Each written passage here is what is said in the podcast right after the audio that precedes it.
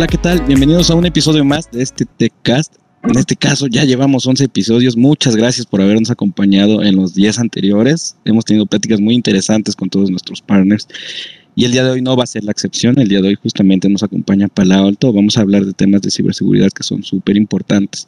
Por si no me conoces, me presento. Soy Ángel Eslava, Product Marketing Manager de los servicios de colaboración dentro de Alestra. Hola a todos, soy Brianda Ramírez, Product Manager de Transformación Digital aquí en Alestra y estamos muy contentos de tenerlos en este onceavo episodio. La verdad es que sí, se nos ha ido súper rápido. Y hoy Ángel, ¿tú sabes qué es el ransomware? Sí, tengo una idea un poco vaga, si lo llamamos así. Sé que es tema de vulnerabilidades en ciberseguridad, sé que es tema de secuestro de información y obviamente un pago detrás de ello, pero creo que eh, pudieras darme un poquito más de contexto, Bri, también, y platicamos también con el fabricante. Claro que sí, este sí, pues fíjate que es un tema súper importante y que lo hemos visto pasar desde que inició la, la pandemia. Eh, seguramente al rato veremos datos duros bastante interesantes, pero un ransomware es un tipo de malware que está diseñado para infectar una computadora, un dispositivo, los que utilizamos o cualquier otro tipo que esté que, con el que se comunica, ¿no? Y su principal objetivo es justo lo que decías, secuestrar los datos pidiendo a cambio un rescate económico para liberarlos. Y es justo como pasa en la vida real, o sea, y con los seres humanos, y es muy triste decirlo. Y bueno, se trata de un ataque malicioso que cifra los datos de una computadora o cualquier dispositivo impidiendo el acceso del usuario final. Entonces, hoy de lo que vamos a hablar eh, va a ser de la automatización en la estrategia de ciberseguridad. Y como dato curioso, este, para este secuestro de información no necesariamente debe ser de un día para otro, sino que muchas veces estos secuestradores de información lo hacen con seis meses de anticipación, o sea, sí, sí te estudian bastante muy planeado, claro. Sí, exacto. Entonces, este, creo que va a estar muy interesante el capítulo. No se lo pierdan y vamos para allá. Arrancamos. Perfecto. Y bueno, lo prometido es deuda. Siempre tenemos invitados de lujo. En este caso, quien nos acompaña el día de hoy, quien ustedes, quienes están viendo en YouTube, el que está en la cámara se llama Omar Ochoa. Él actualmente es Regional Sales Manager en Palo Alto Networks México. Lleva más de 15 años de experiencia en la industria. También ha colaborado por varios años en empresas de tecnologías de Silicon Valley. Así que ojo ahí. Omar también acompaña a las empresas en México para que se puedan proteger de la manera más efectiva y óptima posible ante toda esta parte de las amenazas modernas que se han visto agravadas por el tema de la pandemia. Entonces, el día de hoy vamos a platicar temas muy relevantes acerca de las tendencias que se ven para las próximas décadas y sobre todo desde el enfoque desde la ciberseguridad. Así que, Omar, ¿cómo estás? Buen día. Buen día, Ángel, muchas gracias. Buen día aquí. Muy contento de estar con ustedes el día de hoy. Muchas gracias por la invitación. Gracias, Omar. Bienvenido. La verdad es que el gusto es de nosotros. Estamos acostumbrados a tener invitados de lujo y no eres obviamente la excepción. Esperamos que te la pases bien. Este, te vamos a hacer una serie de, preguntas y, este, pues si quieres arrancamos. Eh, fíjate, Omar. Buenísimo, Omar. Muchas gracias. Eh, me gustaría saber y, que toda nuestra nuestra audiencia sepa ¿Qué opinas eh, tú del considerable aumento de ataques de ransomware en México y en el mundo en los últimos meses? Y no sé si nos puedas compartir algunos datos duros y, bueno, principalmente aquí en el país, en México. Sí, gracias, Brenda. Mira, em, la opinión, ¿no? Primero que me preguntas es que sí han incrementado considerablemente. Hemos visto hasta un 200% de incremento de ataques pre-pandemia. Oh. Sí, 200%, es muchísimo. Es muchísimo. por sí, sí, Es demasiado. Eh, eh, yo particularmente he estado colaborando mucho con el producto de Cortex desde 2019, que es ahorita el área donde yo estoy, y ahí nosotros ayudamos a empresas a hacer respuesta a incidentes. Eh, digamos que el incidente ya es después de que pase el hackeo. Mucha gente va a las noticias y dice, oye, escuché un ransomware en tal compañía. Bueno, sí habíamos tenido un, una solicitud muy pronta de ayuda durante 2019. Llega el 2020 y esto se multiplicó prácticamente para nosotros dos veces también. O sea, coincidimos con los datos de la industria. Eh, la opinión, creo que hay dos frentes que nos están atacando. Uno es eh, legislativo, ¿no? comparado con otros países. Cuando hay un ataque se tiene que reportar como empresa que hay un hackeo. Entonces sé que hay gente que está colaborando ahí, hay muchos foros donde hay gente como Alestra participando para recomendar esto, ¿no? Y por otro lado también tenemos la, la cultura de prevención. Entonces, en Palo Alto Networks yo llevo ya colaborando seis años y es una de las cosas que siempre vamos a ir platicando con los clientes, ¿no? Más que estar eh, remediando el asunto, que lo hacemos muy bien. Por cierto, si alguien quiere eh, una ayuda con eso, entre Alestra y Palo Alto Networks lo podemos hacer muy bien. Pero eh, el tema principal es la prevención. podemos evitar una serie de consecuencias de negocio muy fuertes cuando no se tiene este tema de prevenir una amenaza avanzada. Entonces eso es más importante para nosotros que simplemente decir, bueno, los datos duros sí, pero creo que esa cultura se está desarrollando por un tema muy fuerte. La, pandemia nos está obligando, digo, hoy en día están aquí en su casa, digo, tengo un fondo naranja al fondo, ¿no? Pero en realidad aquí atrás hay unos libreros y una televisión, que es lo que veo. Eh, y esto nos obliga a que la información esté en cualquier lado. Puede estar en mi casa, puede estar en un Starbucks, de hecho a ratitos algo. Ya por fin a ver clientes otra vez. Entonces, mi información está en cualquier lado. ¿Cómo la protejo? Ese es el reto para las empresas y la aceleración que vivimos en la transformación digital gracias a la pandemia no se va a detener. Entonces, los ataques van a ser más seguido, probablemente más sofisticados. Y otro de los temas es que eh, son más redituables para el atacante.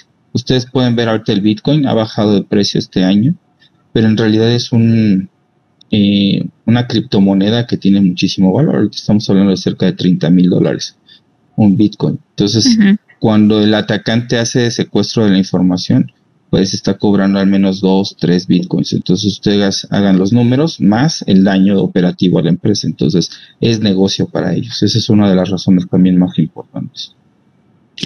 Claro. Súper, súper importante. Y ahorita mencionabas algo que sí cambia, ¿no? Y, y, que todos lo vivimos, obviamente. O sea, aunque seamos dueños de negocios, aunque seamos tomadores de decisiones y demás, la pandemia nos afectó en el sentido de cambiar el esquema de trabajo. ¿no? Entonces, en este cambio del esquema de trabajo, por ejemplo, desde colaboración es mucho el tema de movilidad, plataformas y demás, pero la seguridad se volvió vital. Por ahí, en algunas pláticas con los especialistas que hemos, hemos tenido, eh, pues comentan, ¿no? Esto de que el perímetro desapareció y ahora cómo nos protegemos. Entonces, desde esta parte o desde este punto de vista que tenemos de que el confinamiento y el trabajo remoto, eh, sobre todo el trabajo remoto llegó para quedarse, ¿Cómo crees que se viene toda esta parte de vulnerabilidades para quienes están de forma remota y, por ejemplo, cómo podrían empezar a protegerse? Claro, mira, eh, nosotros eh, estamos ahora con una tecnología, y perdón que use el ejemplo ya directamente en producto, pero se llama Expanse. Y es muy interesante porque gracias a esta expansión del perímetro que tú mencionas, antes teníamos un círculo, ¿no? Que proteger. Imaginemos un terreno circular, pues ponía yo mi cerca, ¿no? Donde estaban mis vaquitas y ahí las entraba. Pero resulta que ahora todas esas vaquitas, que es la información que tenemos, pues ya no está la vaca solamente en esa cerca. Está, en mi casa a mí me prestaron una, ¿no? Digamos ahorita aquí en Palo Alto y cada uno de los empleados de Palo Alto, por ejemplo, tiene una, porque es información relevante para muchas personas, ¿no? Claro. Entonces, ¿cómo la protejo? ¿No? Y muchas veces te dicen, oye, y por cierto, allá están diciendo en esa ranchería que tienen vacas de palo alto. Y resulta que es algo falso porque pueden ser una campaña de phishing, ¿no? Entonces, ese perímetro se ha hecho mucho más amplio. Nosotros ahora vemos hasta ocho elementos como el perímetro, entonces ya no existe un perímetro como tal. Vemos elementos de IoT, vemos elementos de eh, nube pública, por ejemplo, tenemos el propio data center, tenemos el data center que a lo mejor se lo estoy alquilando a una empresa como Alestra, etcétera. Entonces ya ese perímetro ya no existe, ya son ocho elementos donde yo voy a estar tratando de cubrir cómo cubro todo eso. Entonces la respuesta es primero tener assessments, o sea, ver hasta dónde me extendí. Eso es algo muy importante. Siempre, si quiero prevenir, tengo que hacer un diagnóstico. Muchas de las cosas que trabajamos con los clientes es decir, ¿sabes qué? Estoy así. Y a partir de eso empezamos a construir y decir, mira, yo veo que, por ejemplo, paloaltonetworks.com tiene toda esta dispersión geográfica, tiene todos estos elementos y ya en determinado punto ya puedo decir puntualmente, mira, para la nube te puedo ayudar con esto, por ejemplo, fuera Prisma Cloud, o para la parte del endpoint te puedo ayudar con Cortex XDR, que es el producto de que principalmente yo trabajo aquí en México, en todo el país. ¿no? Eh, podemos eh, apoyarnos a lo mejor de automatización de herramientas de seguridad, porque a lo mejor la persona dice, yo no quiero invertir ahorita en más, aunque tienes Palo Alto Networks es un producto de primera, yo tengo otras soluciones que quisiera que interactuaran. Ah, bueno, podemos automatizar para que eso se reduzca. Entonces, hay diferentes retos y hay diferentes razones. Una es el perímetro, la segunda es que muchas, muchas empresas fueron a la nube. No sé si ustedes han, o han visto, ¿no? Cuántas aplicaciones. De hecho, creo que ahorita donde estamos grabando, ¿no? Son aplicaciones basadas totalmente en nube. Y la plataforma donde esto se va a reproducir es una plataforma basada en nube. Claro. También es de nube, todo ya es nube prácticamente. Todo es nube. Entonces, es una de las tendencias, de hecho, ¿no? Que todo se vaya a la nube. todo se va a ir a la nube. Entonces, esa es otra. La otra es que estamos trabajando remoto. La otra, entonces ahí también podemos protegerlos nosotros a través de Prisma Access. Y en el caso de todos los elementos, podemos protegerlos con Cortex XDR, donde ahí lo que no queremos es que suceda el terror eh, más fuerte que hay en el periódico ahorita, ¿no? Tal empresa cayó con ransomware. Pero el ransomware es, es como yo le digo a la gente, ya es, ya es el elemento un poco de burla del atacante. Perdón que lo, ponga así, ¿no? Porque probablemente ya han hablado con algunos de mis compañeros de la industria de otros lados, pero uno de los elementos que vemos también es que los ataques se suceden semanas atrás o meses atrás y que el ransomware ya es el remate, por así decirlo, ¿no? Entonces, el atacante puede pasar seis meses sin ser identificado, ¿no? Si yo no tengo una estrategia como las que decía de diagnóstico o de eh, prevención, ¿no? Puede pasar seis meses, nadie lo detecta. De repente empieza a exfiltrar información, que es lo más común, porque lo más importante aquí es la, es la información. Probablemente la información que tiene Palo Alto Networks en mi computadora no es tan importante. Pero la información que tiene Palo Alto Networks, por ejemplo, en su data center sí lo es. Claro. Entonces, el atacante va a venir por mí porque, ojo, Omar no sabe tanto de tecnología, nada más le gusta platicar mucho. Pero en el tema de cómo voy a ir yo construyendo el ataque, dice, ah, bueno, Omar le puedo poner un sitio de phishing, ¿no? Entonces le robo sus credenciales, me meto al data center de Palo Alto y extraigo la información y como remate, para amenazarlo de que no voy a publicar esa información, le pido una serie de bitcoins para el secuestro, ¿no? Sí. Pero mientras esa información ya está donde sea, que es lo más importante. Mucha gente tiene el dilema ético, lo hemos platicado en varias ocasiones, de hecho el viernes tuve una plática con un cliente de eso ¿Cuál es el dilema ético? ¿Le pago o no le pago al, atacante? Y tú me, y si te preguntan a ti, pues esto es como, este, ¿cómo se llama? El café con leche o el café sin leche, ¿no? Es todo un debate. Entonces yo le puedo decir, pues no, no le pagues, ¿no? Esa es mi opinión, pero otra persona debería, podría decir en, en términos de negociaciones fuertes que sí, que habría que pagar un monto, etcétera. Claro. Entonces ahí en ese aspecto pues mientras tanto, esa información, yo, yo lo que opino es que esa información, pues no es publicada a lo mejor durante el tiempo del pago, pero eventualmente puede ser exfiltrada por alguien más o filtrada en otras, otro tipo de circunstancias. Entonces, lo primordial es que esa información no salga. Ya el ransomware es el remate. O sea, es decir, decir, mira, aparte de que ya te extraje todo esto, ahí te va para que te des cuenta que llevo seis meses o más aquí adentro de tu compañía. Entonces es un trago muy difícil de, tomar para la gente porque hay un, tema muy importante y ahí es donde yo creo que nos estamos diferenciando como empresa, eh, como Palo Alto Networks y los demás. Tenemos tanta investigación que se hace y la razón es esta. Los atacantes, todo el mundo cree que es el chico que lanza un script, puede bajar una herramienta, empieza a atacar aquí y allá y a ver qué encuentra. Pero realmente, como les decía, esto ya es un negocio. Claro. Desafortunadamente, ¿no? Después del, narcotráfico y el tráfico de armas, es el negocio más redituable a nivel mundial. Entonces, yo como atacante, sí, yo como atacante, estos también son datos duros. De hecho, no sé si este año está en dos o tres, pero sí está, siempre están oscilando en, el, top tres. En el top tres, ¿no? Entonces, importante. Súper importante. Entonces, yo cuando voy y digo, ah, no, es que yo no, o sea, la ciberseguridad, me decía un cliente una vez, o es que invertí, no me acuerdo por decir una cifra, un millón de dólares en, una herramienta de estas de, de ERP muy robusta, ¿no? Muy, muy robusta. Digo, ok, ¿cómo vas a ponerle la seguridad, no? ¿Cómo vas a esa, ahora sí, perdón que le diga, una vaca sagrada que compraste, ¿no? Este, eh, eh, ¿Cómo la vas a acercar? No, ya no tengo presupuesto para eso. yo le decía, oye, pero pues Mm. estás comprando lo primordial para tu negocio. No, no, eso ya después lo arreglamos. Y ese después lo arreglamos, se fue complicando y ya después pues lo tuvimos que ir a, a arreglar. Pero en primera instancia, muchas de las construcciones de los proyectos no llevan seguridad y les digo, "Ey, ese es el, el tema más importante. La Claro. parte de la parte del, del ransomware y todo eso es el remate, simplemente. Entonces yo tengo información importante, tengo al atacante aquí, le queda mucho dinero. Hay gente que contrata servidores en nube, hay gente que renta sus servicios para hacer este eh, hackeos de redes, y como ransomware as a service. O sea, yo ya estoy compitiendo con alguien que también, así como yo voy y consumo, por ejemplo, un Office 365 o un eh, Gmail corporativo, también me rentan un servicio de ransomware as a service. ¿Cómo compito contra eso? Ok.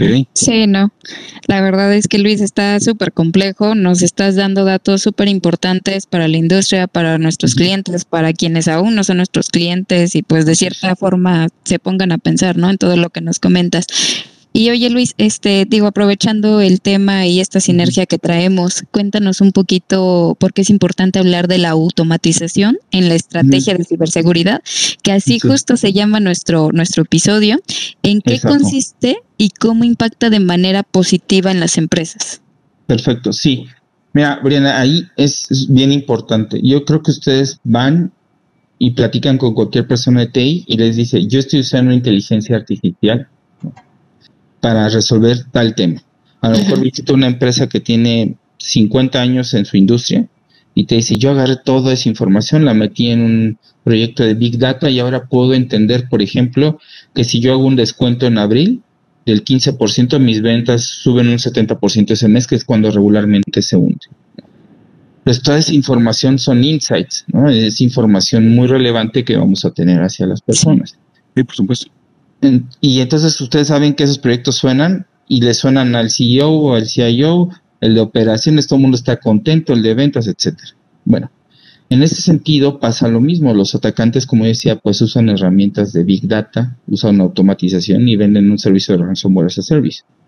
Entonces yo para ganarles esa carrera, pues tendría que poner un SOC gigante dentro de mi empresa, tener 500 especialistas de ciberseguridad, hacer una serie de cosas. Toda la industria de, de- de investigación de ciberseguridad estaría feliz porque entonces habría muchísimos empleados. Pero ¿qué creen? No hay tantos expertos seres humanos que puedan atender todo lo que hay allá afuera. ¿no? Ese es el primer reto. El segundo reto es que eh, estoy compitiendo máquina eh, contra persona.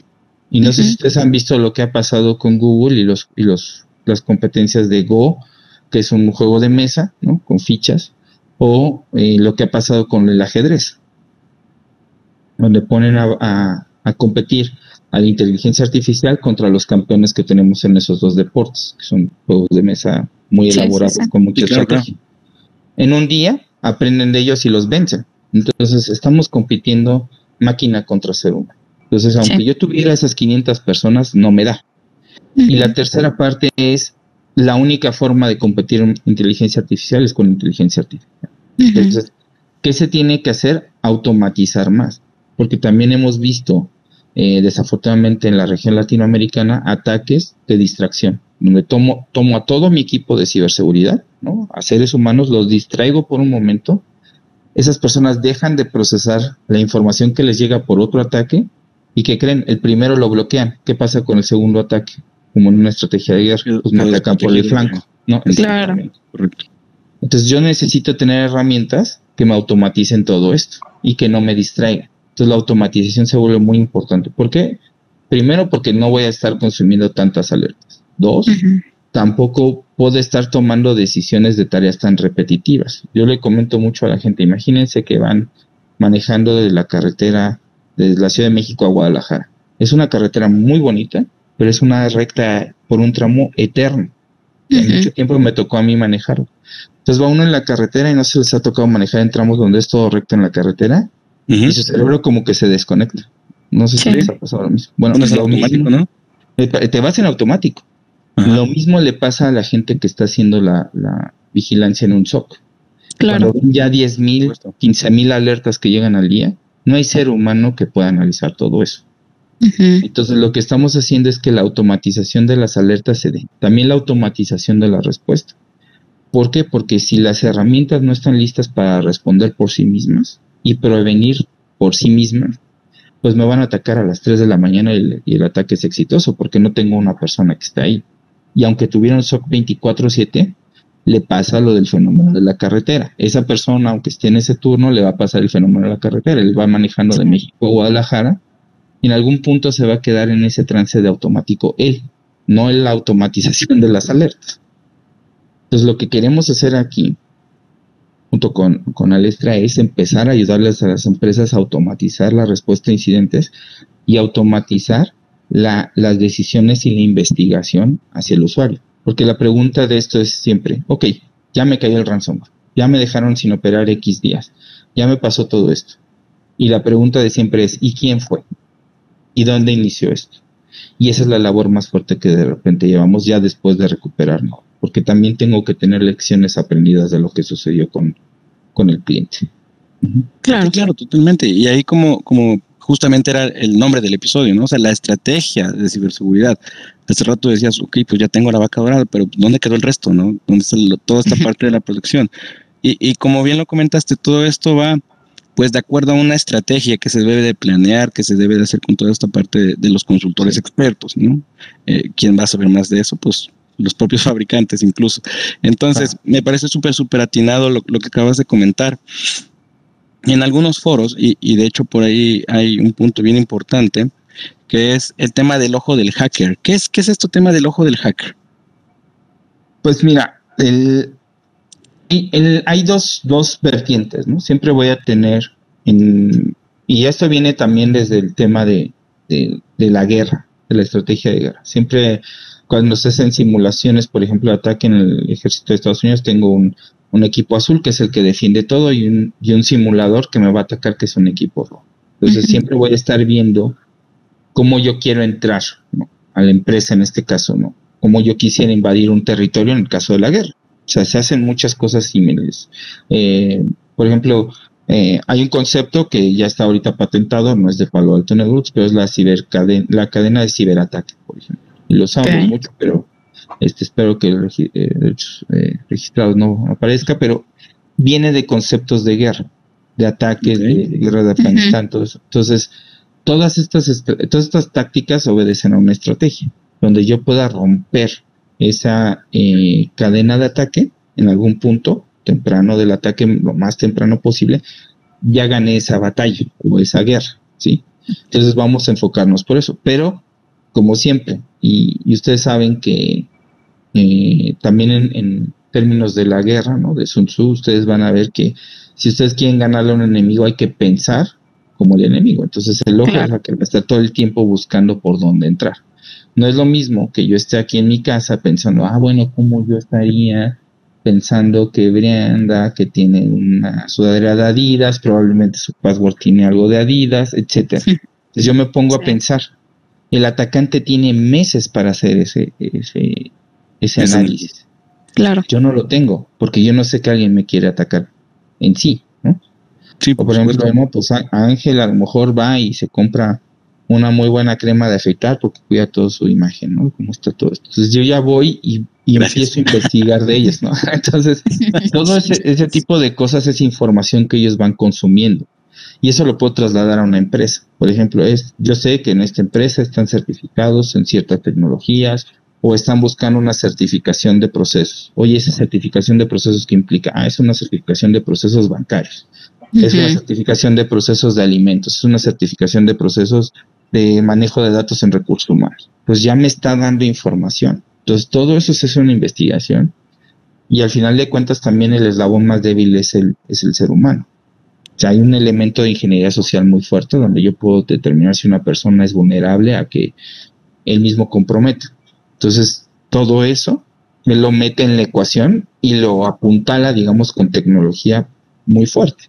Entonces, esa tecnología está automatizada, tiene inteligencia artificial. Entonces, ¿yo cómo puedo combatir eso? Con muy buena inteligencia artificial.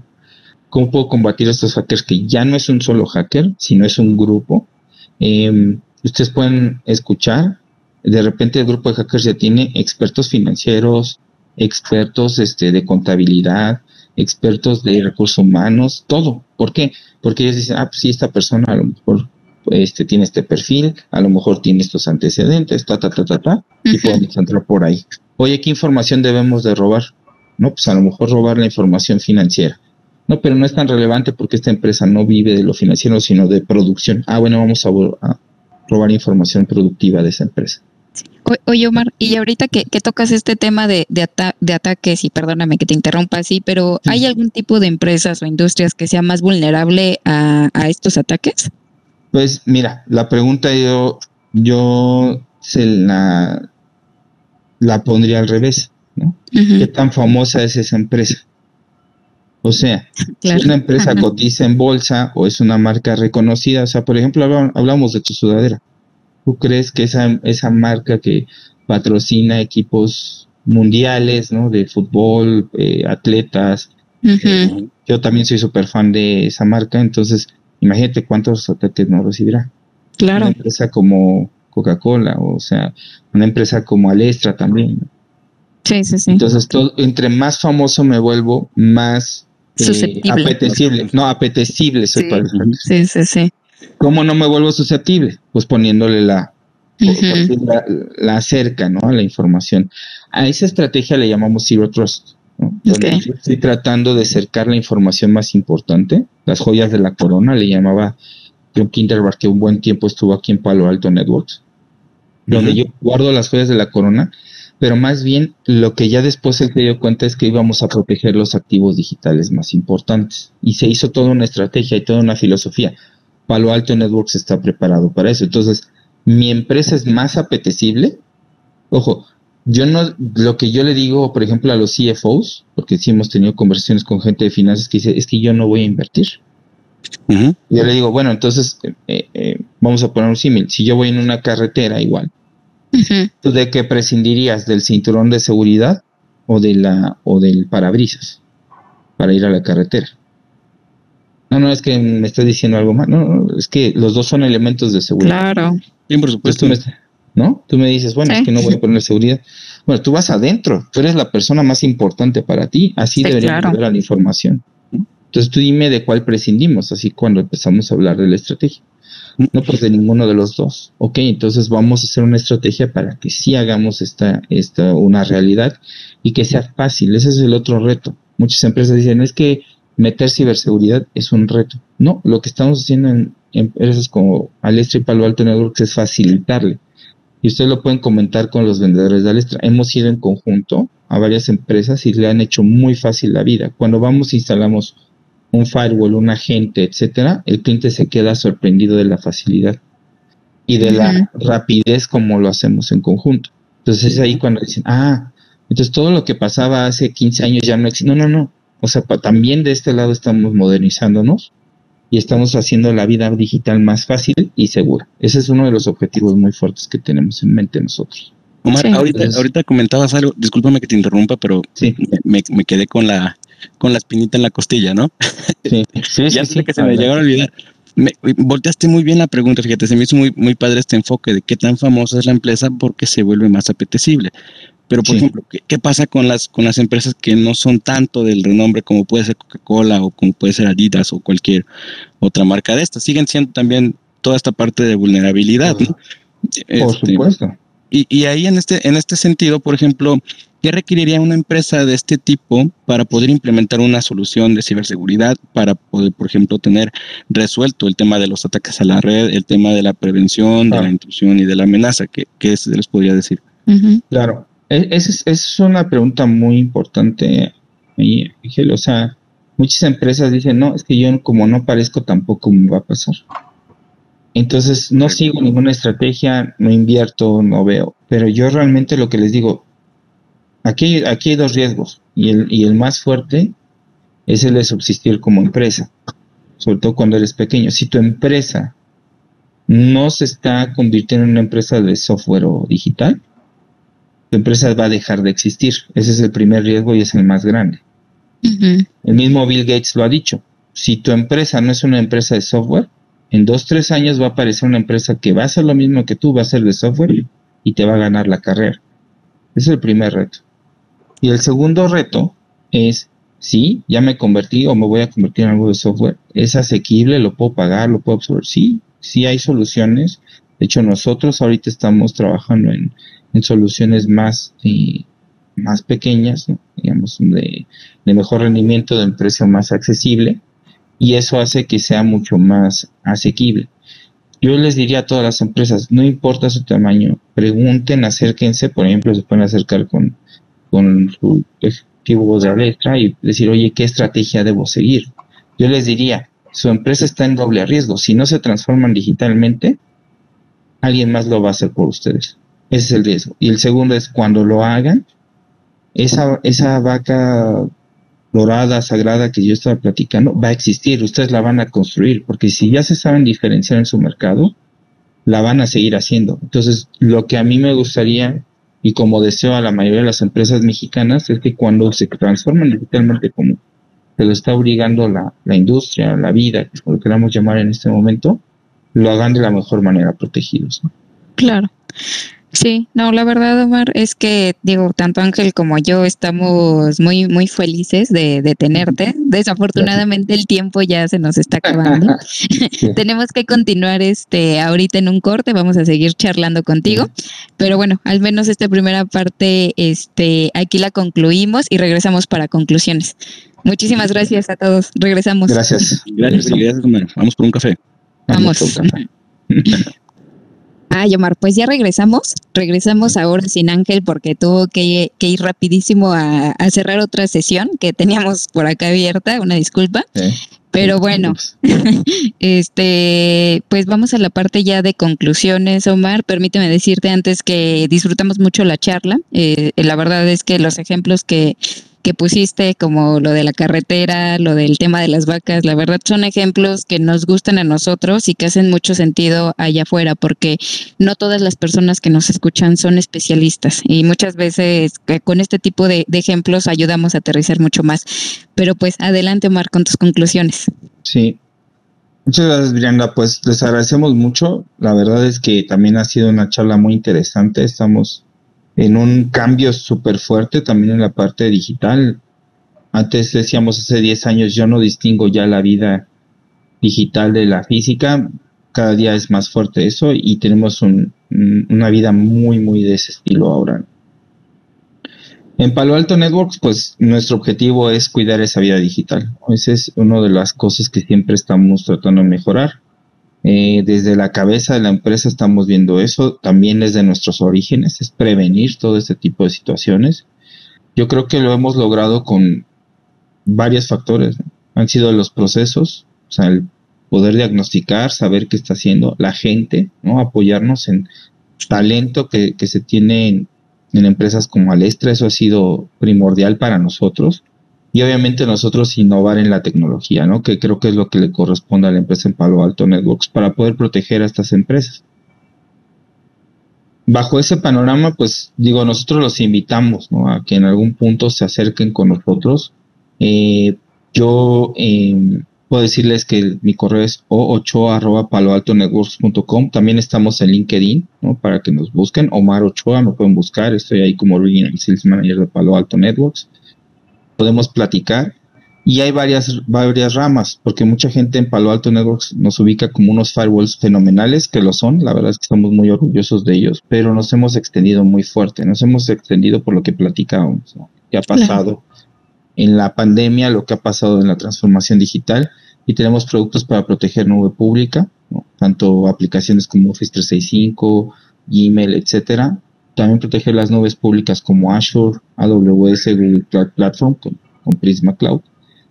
Tenemos también, y es la línea que ahorita yo trabajo más fuerte, que es Cortex, donde en Cortex pues estamos previniendo el ransomware como tal. Ahí sí nos toca meternos a las entrañas de las computadoras y los servidores.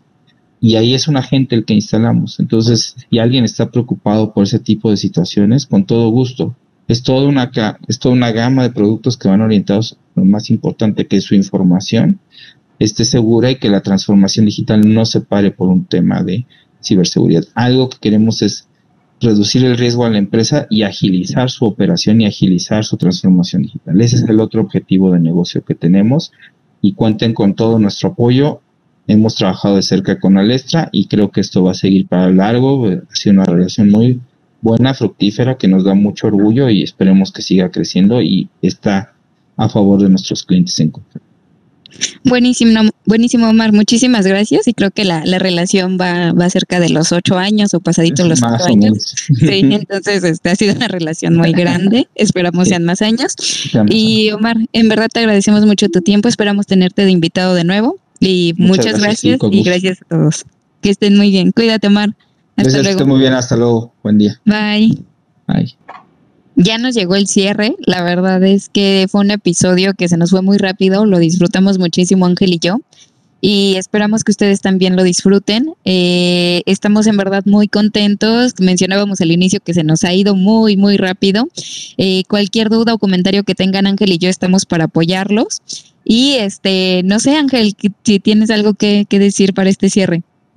Por supuesto, tengo mil y un cosas que decir, pero de las importantes, uno de ellos, una vez más, muchas gracias por habernos acompañado a lo largo de este episodio y los 10 previos. Gracias por haber compartido esos contenidos con el resto de su red social. Síganlo haciendo, nos ayudan mucho a llevar un tema de transformación digital a todo, a todos nuestros escuchas, ¿no? Que creo que eso es algo bien importante. Platicamos de cosas de seguridad, platicamos de cosas de colaboración, de hiperconvergencia incluso, ¿no? Entonces, se van a seguir llevando gratas sorpresas, no dejen de escucharnos. Gracias, muchísimas gracias a todos, cuídense mucho y nos vemos en el siguiente episodio. Bye. Bye.